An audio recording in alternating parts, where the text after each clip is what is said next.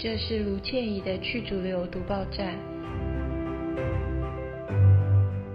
我会在这里不定期的、随性的跟大家分享独立媒体的分析评论，欢迎收听。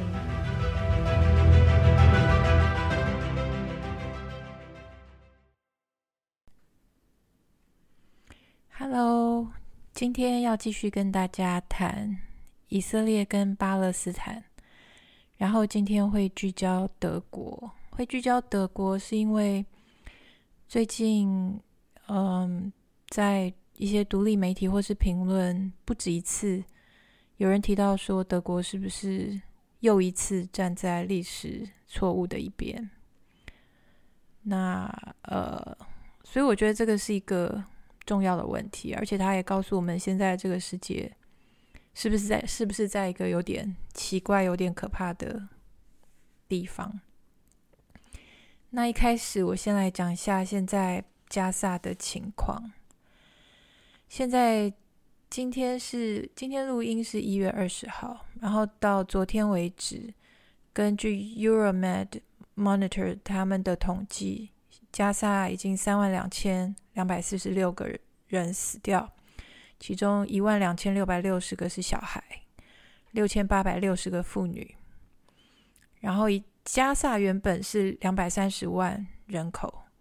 现在他的难难民人数已经到达了一百九十五万五千，所以已经几乎 几乎快整个都炸光了。然后现在联合国也说，加萨现在接下来应该未来就是疾病跟饥饿死亡的人数会超过被炸弹炸死的人数。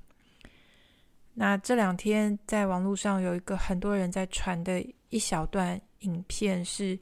加萨最后一所大学 Al 嗯 Al Isra University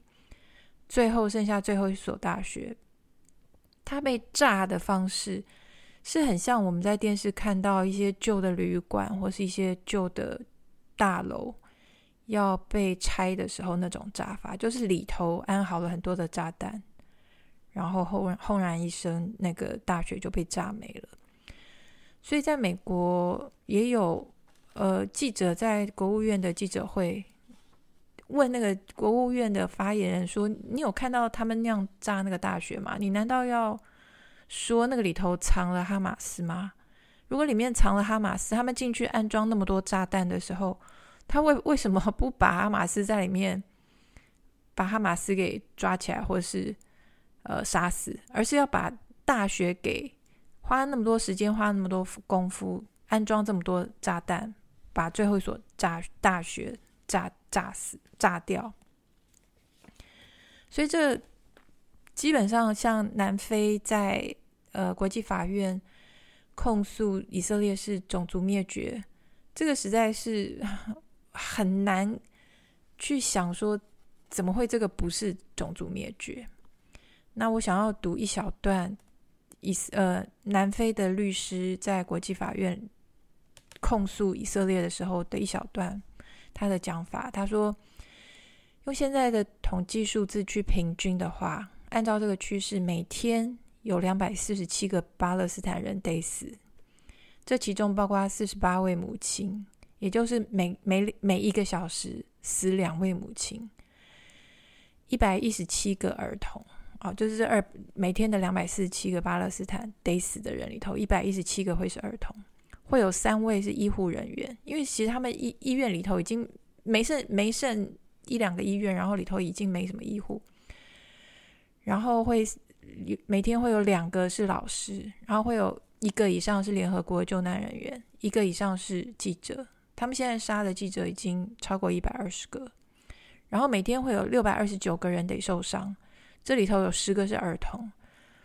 呃不呃六六百二十九个受伤，然后其头其中有十个儿童他会是一条腿或者是双腿被截肢，这个是每天的数字，然后许多是在没有麻醉的情况之下被截肢。你能想象吗？在没有没有麻醉的情况之下被截肢一条腿或是两条腿，因为麻醉进不去，以色列不准。那今天会特别讲德国，是因为德国在呃，整个以色列对加萨的屠屠杀的过程之中，他都是最坚定的盟友，差不多比美国还要坚定。然后在最近这几天，前几天也是呃世界经济论坛，在瑞士的达沃斯的世界经济论坛，那也是一个对我来说是一个蛮可怕的呃机会，就是全世界最有权力、最有钱的人，差不多可以宰制整个宇宙的那群人，他们的机会。那在这个达沃斯的国际呃世界经济论坛上面，德国的外长。是一个超级无敌鹰派的一位女性，叫做 Bear Book。她在世界经济论坛上面，她在讲以色列对巴勒斯坦做的事情的时候，她的讲法跟她的表情，她用一种很我觉得蛮轻蔑的一种表情。她说：“哎，那个停火，它又不会从天空上掉下来。”就是意意思就是说，你不要异想天开什么停火这种事，好不好？这种事不会从天空上掉下来。所以我觉得这个感觉上非常非常的 冷酷无情，然后每天死这么多妇女、儿童、平民，或者是就是任何人，每天在受这么多的磨难。他的讲法，我觉得蛮还蛮蛮毛骨悚然。然后德国最近的一些表态也非常的受到非常多的批批评，这也是为什么最近在网络上会有这种。是不是德德国？他是第二次站在历史错误的一边。嗯、我我现在我今天会分享几篇。第一篇是一个在叫做 Brave New Europe 的一个媒体上面，是一个叫做 Tariq Zero Amar 的一位德国的历史学家。他现在是在伊斯坦伊斯坦堡。他的这篇文章他就有讲说，嗯。譬如说，德国的经济部长，同时也是德国的副总理，他叫做 Robert Habeck。他在呃国际法院开庭审理南非提出的这个告诉的第二天，也就是南非的律师已经非常详细的陈述了以色列对巴勒斯坦、对加沙的种族灭绝、种族屠杀之后。德国的这位副总理，这位经济部长，他发言是说：“他说去控诉以色列种族屠杀是完全的扭曲事实，是把受害者当成加害者。”他说：“真正有犯这个种族灭绝罪的人是哈马斯。”这个说法，因为哈马斯在十月七号那一天，十月七号那天。事实上，很多真相还还需要被调查。但是，总之那天以色列死掉的人数是一千多。我们今天在讲的加萨那么一小块地方，两百多万人的地方，他们已经一百九十五万无家可归，然后已经三万多人死掉，里头一大堆，绝大多数是妇女跟儿童。所以德国他他反而他说，你去控诉以色列种族屠杀是是非颠倒。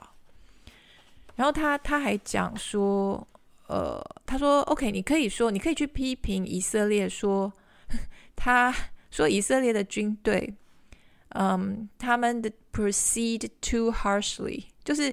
以色列他们在做一件事，然后他们做那件事情做得太太严了，太严厉了。可是，请你不要用种族灭绝这个字。我觉得这个这个，他感觉上好像。”有什么苦衷，或是有什么真相不能说，所以非得用这样子的讲法说哦，你可以去批评以色列 proceeded too harshly，那什么意思呢？杀太多了，杀太多了，可是不能用种族灭绝这种词，所以德国受到了非常多的批评。然后这篇文章，这个呃，我刚刚讲这位德德国历史学家。他非常语重心长的说：“他说，德国是在一九九零年的时候统一的。那德国统一之后，德国到底会在这个世界上扮演什么样的角色？大家当时也都不知道。他说，过了三分之一世纪之后，他说要他他真的希望说，苏联当时没有垮，然后意思也是他觉得德国统一不是一件好事。他说，德国不统一或者苏联没有垮，对人类全体的人类来说会是一件比较好的事，因为他他现在觉得德国的样子又有点恐怖。这位历史学家还有另外一个点跟我是很类似的，他说，其实，在希腊债务危机二零零九到二零一五那段时间，就是世界的。全球金融危机，然后特别是欧洲，然后希腊债务危机的时候，他说他是那个时候醒悟的。这一点跟我一样，因为在希腊债务危机之前，我看欧盟跟看世界不是我现在看欧盟跟看世界的那个样子。那个之前我还以为一切都是，就是像报纸说的，或是像教科书说的，或是像学校老师教的。可是那一次希腊债务危机，那个对我来说是一个。等于是完全转变我的世界观的一个一个转捩点，然后对这个经呃这个历史学家来说也是。然后这历史学家他是说，他他现在看到的，他觉得德国基本上就是对美国的服从高到一种令他匪夷所思的地步。最明显的例子就是德国在呃要乌克兰去打的这个对付俄罗斯的。代理人战争，他说德国表现出来的那种令人感动的卑微跟服从，然后可是得到什么？得到 precisely nothing。德国什么都没有得到。事实上，德国的经济现在就是非常的糟。然后德国的社社会最近有农民在抗议，德国的社会，然后能源、物价、工作、失业，还有。产业外移或倒闭这些事情，他们的收入也都锐减，这些问题也都跟俄乌战争有关。然后这个历史学家他有讲说，除了呃德国的超级鹰派的那位女性的外长，还有刚刚讲的那个经济部长跟副总理讲的话之外，在南非。把以色列告到国际法院之后，德国政府的发言人也有非常正式的出来讲，非常正式的说，德国政府很坚定的拒绝对于以色列种族屠杀、种族灭绝的这个控诉。他说那样的控诉是完全没有任何基础的，所以这些都是德国。最近，他们对于以色列在加萨的种族灭绝、种族屠杀的一些发言。然后，呃，这个作者，这位历史学家，他在文章的最后，他说他觉得德国非常的胆小，他觉得他们很很畏缩，就是 cowardice，他用 cowardice 这个字。他最后一句话，他说：“我是一个德国人。”他说：“我要清楚的在这边讲清讲清楚，德国那些政府那些精英，他们讲的话不能够代表我。所以，我想我今天讲的一些算是对德国的批评，其实是比较是对德国精英，就是主政的这些人。因为我相信在德国，因为在德国很多人都想要出来抗议，或者是有些人勇敢的出来抗议。可是德国现在的氛围就是有一点。”应该说相当的奇怪，就是有很严重的言论自由各方面的打压。我要再分享另外一篇，是一个呃叫做 Johanna Stern 的一个人，他在一个叫做 WSWS 是 World Socialist Website，就是呃世界社会主义的一个网站一个媒体，他讲的一篇文章。他在讲说，事实上，德国在南非控诉以色列种族灭绝之后，有另外一个国家很强烈的出来抗议，那个国家是非洲的纳米比亚。这篇文章他稍微先讲了一下历史。他说，二十世纪的第一个 genocide，第一个种族灭绝，是在一九零四到一九零八年，是德国对于西南非洲，也就是。差不多是现在的纳米比亚那个地方，所以那个地那个时候，德国在他的殖民地在非洲就进行进行过一场屠杀。一九四一到呃，一九四五二战的时候，德国当然就杀了六百万犹太人。然后在这样子的背景之下，现在又发生一场好不是德国去杀的一个 genocide 的一个种族灭绝的情况，是以色列对加萨，以色列对巴勒斯坦。这个时候，德国又非常非常坚定的站在内塔尼亚胡这边，站在以色列这边。而且从以色列开始轰炸加萨之后，德国对以色列的军事的出口是以十倍。增加，他用原来十倍的军火的输出输出到以色列，等于是帮助以色列去杀加萨人，而且是用一些 fast track，就是快速通关，用比较有效率、比较快的方式，让德国的军火可以到以色列手中。然后这个这位作者他就说：“他说这里头有一个很。”扭曲很病态的地方是，德国一直在强调说，因为德国的历史，所以他现在要这样做。因为德国的历史，他在二次大战那个对犹太人的这种屠杀、这种浩劫，所以德国他会强调说，他们就承诺，当时就承诺说，never again，就是绝对不可以再发生这种事。可是这个。这个作者他他点出来一点，他说德国政府是在用当年的犹太屠杀作为一种工具来正当化现在的屠杀，所以他传达的讯息其实是 “Yes, we are doing it again”，就是我们现在又在做一次，当然不是德国自己亲手做。所以当德国政府的发言人在呃，南非控告以色列种族灭绝之后，出来讲的那些话之后，纳米比亚政府有正式的发发出一个呃，发表一个 Twitter 上面有的，就他们官方说的说，纳米比亚呃，等于是呃批评反对德国对于以色列种族灭绝的支持。纳米比亚反对德国支持以色列去种族灭绝无辜的加萨平民百姓。他说，在纳米比亚的土地上，德国犯下了二十世纪的第一个种族灭绝，是在一九零四到一九零八。当时上万的无辜的纳米比亚人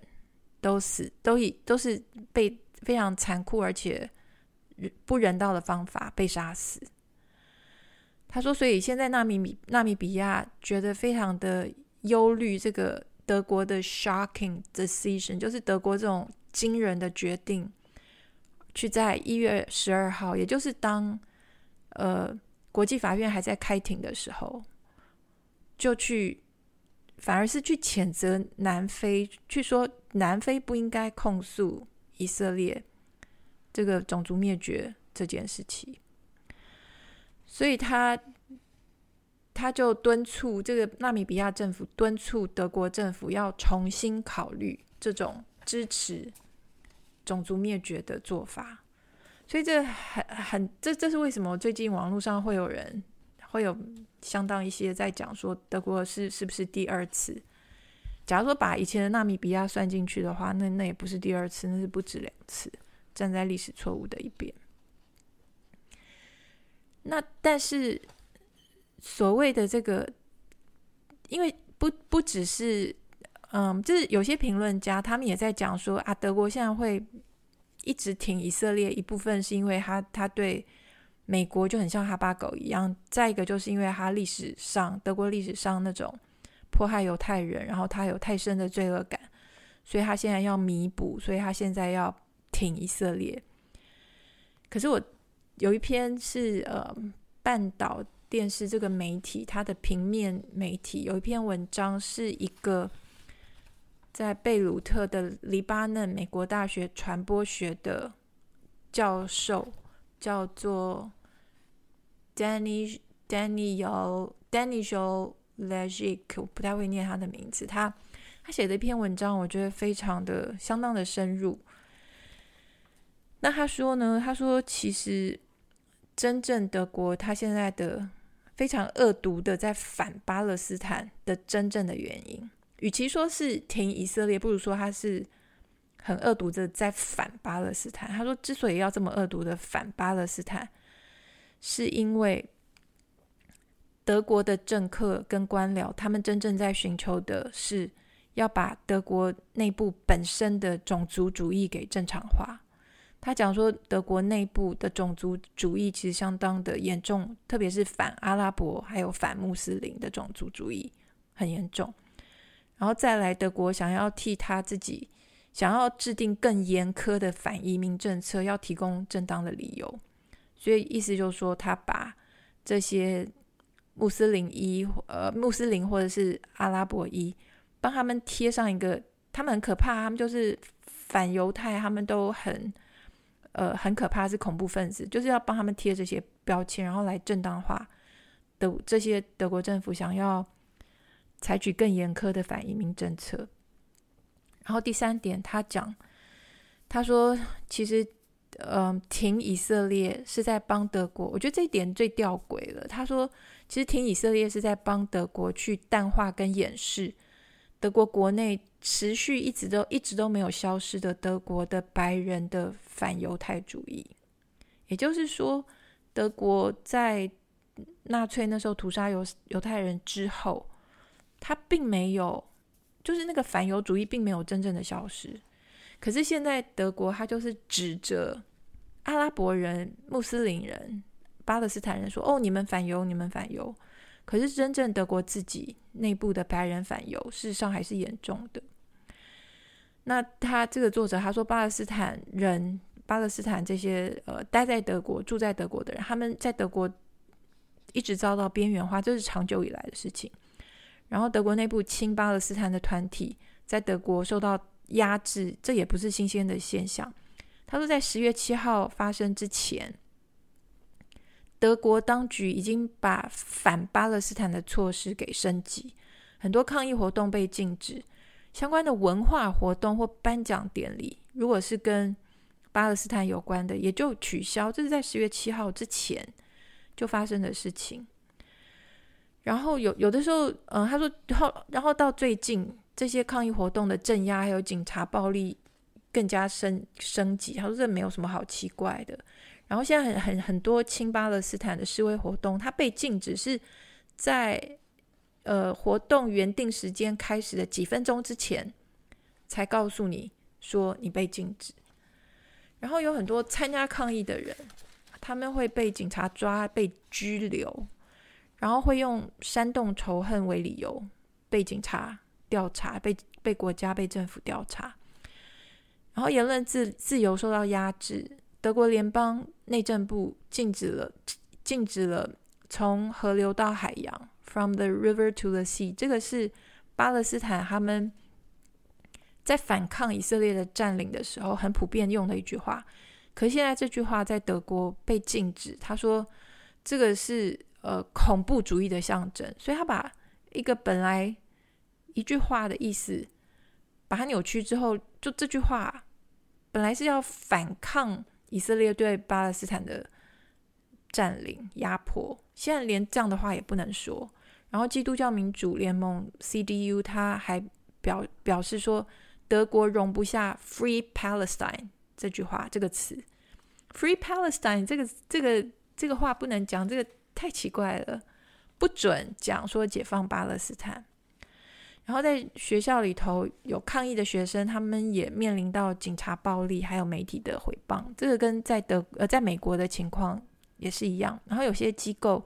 禁止阿拉伯的头巾，在德国有学校老师是动手去殴打举起了巴勒斯坦国旗的学生，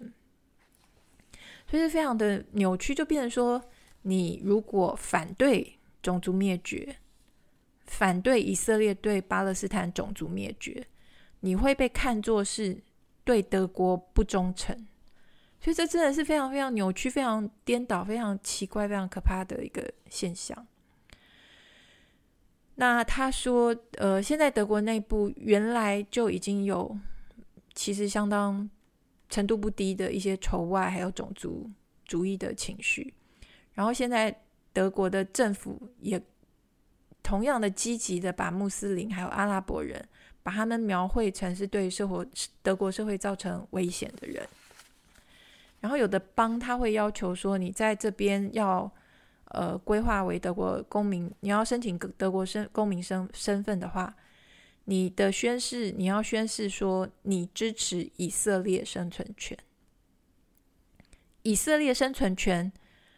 是一个就就是像任何一个国家的生存权，一般正常人没有要去反对任何一个一任何一个国家有生存权。可今天实际在发生的情况是，以色列他在大规模的屠杀巴勒斯坦人，那结果德国做出来的政策是这个样子，然后这些也都被拿来当做德国要修改移民政策的借口，所以现在变成说他要去遣返或是驱逐被拒绝的寻求庇护的人就更容易。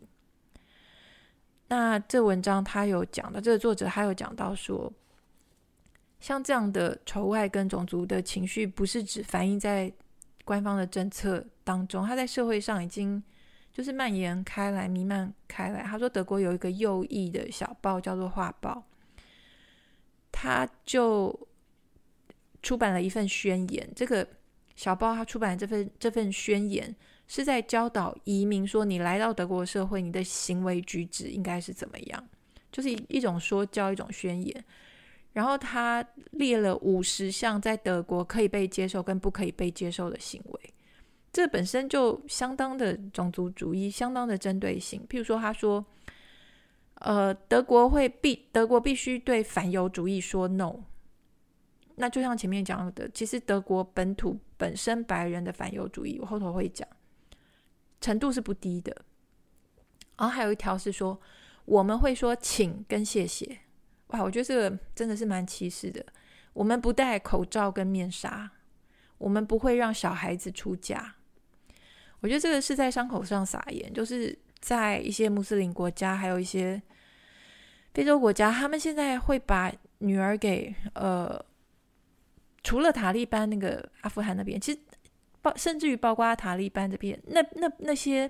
也都跟西方对于中东、对于非洲的，你从呃殖民主义到资源掠夺，到战争蹂躏，到气候变迁，这都造成了那些穷困的国家，他们卖女儿，让女儿早早出家这种事情变得非常的严重，所以没有去面对或是。承认那个那那样子的问题的根源，反而出版一个宣言，告诉教训说教，告诉伊斯兰或是穆斯林的人说，我们德国社会我们是不会让小孩就结婚。这个我觉得非常的伤口撒盐撒盐。所以他说，这个这一切就反映了说，当巴勒斯坦人在自己的祖国面临种族灭绝的时候。德国白白德国的白人却不断的把自己描述成自己是受害者，是自己受到威胁，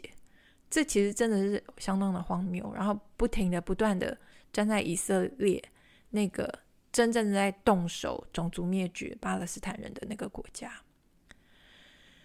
所以他这个这个文章就说他他反映了这个作者他说是反映了说德国其实他他的社会里头还是有一些白人至上主义，然后他。习惯把来自第三世界的人，包括受到以色列暴力对待的受害者，把他们放在是处于社会最底层、对最底层，要默默做着肮脏卑微的工作，还要带着感激之情，努力去设法融入德国社会。然后他说，这个是把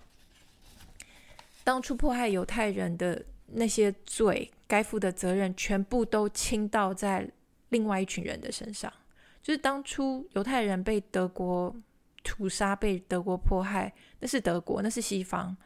但是现在这个责任、这个罪，全部都请到在巴勒斯坦人身上。然后他说：“呃，德国本土的反犹主义的现况是，根据官方统计，绝大多数有记录的反犹事件，事实上都是德国自己政治右翼的人，也就是那种白人至上，然后特别仇外、特特别排外的这些极右派他们做的。然后最近的，呃，德国的一个极右的党，最有名的一个极右的党叫做德国另类选择党 （AFD），他们在最近这几个礼拜受欢迎的程度达到历史高点。十二月中旬的民调，这个极右的仇外排外的这个 AFD 这个党，它的支持率到了百分之二十三，远远领先目前执政联盟中的任何政党。所以这个世界现在又到了一个什么样的地方？真的是我觉得想起来蛮可怕的。然后最后要分享的这篇，我觉得也蛮有说服力。这一篇是。从 The 呃、New Left Review 的一个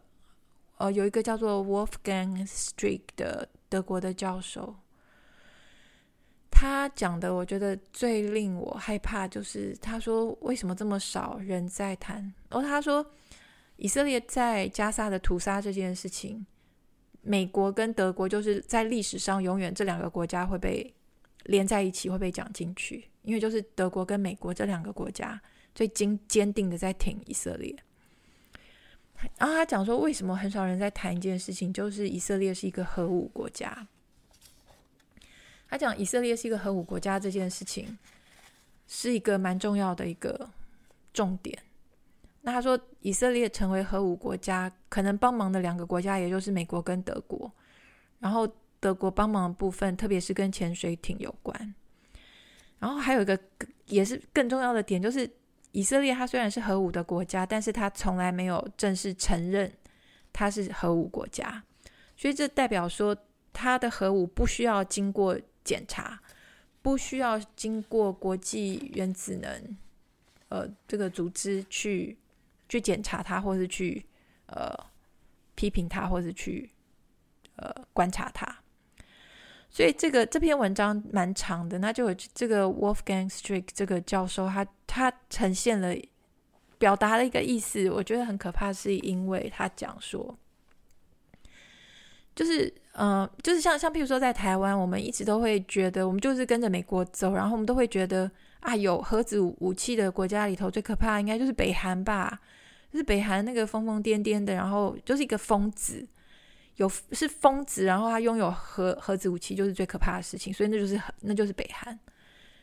因为他传达一种就是我就是疯子，你如果不让我乱来，你如果不让我做我想做的事，那我就用核武。可这篇文章他讲说，这个应该是用在现在的以色列身上。他说你的疯狂让人相信你的疯狂，这个是非常有效的一种武器。那因为以色列他没有承认他是核武国家，所以他的核武使用没有一个 SOP，他没有像其他一个国家，你不能随便按一个按钮，因为你就是有固定的一个程序。他说以色列没有，因为他根本没有承认他是核子国家，所以这代表说有点，我觉得这篇讲的也有点蛮有道理的，因为你回想说为什么德国、美国。欧盟几个国家，包括欧盟执委会主席，包括欧盟的对外关系的高级代表，他们讲的话都感觉上对以色列非常的服帖。我觉得最后这篇 Wolfgang Streeck 他的文章可以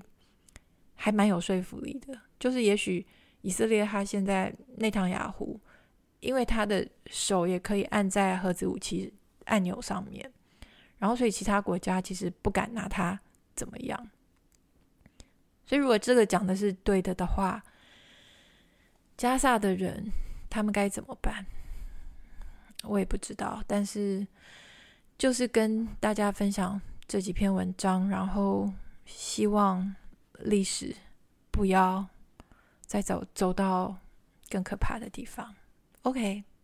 今天就讲到这份，分享到这，拜拜。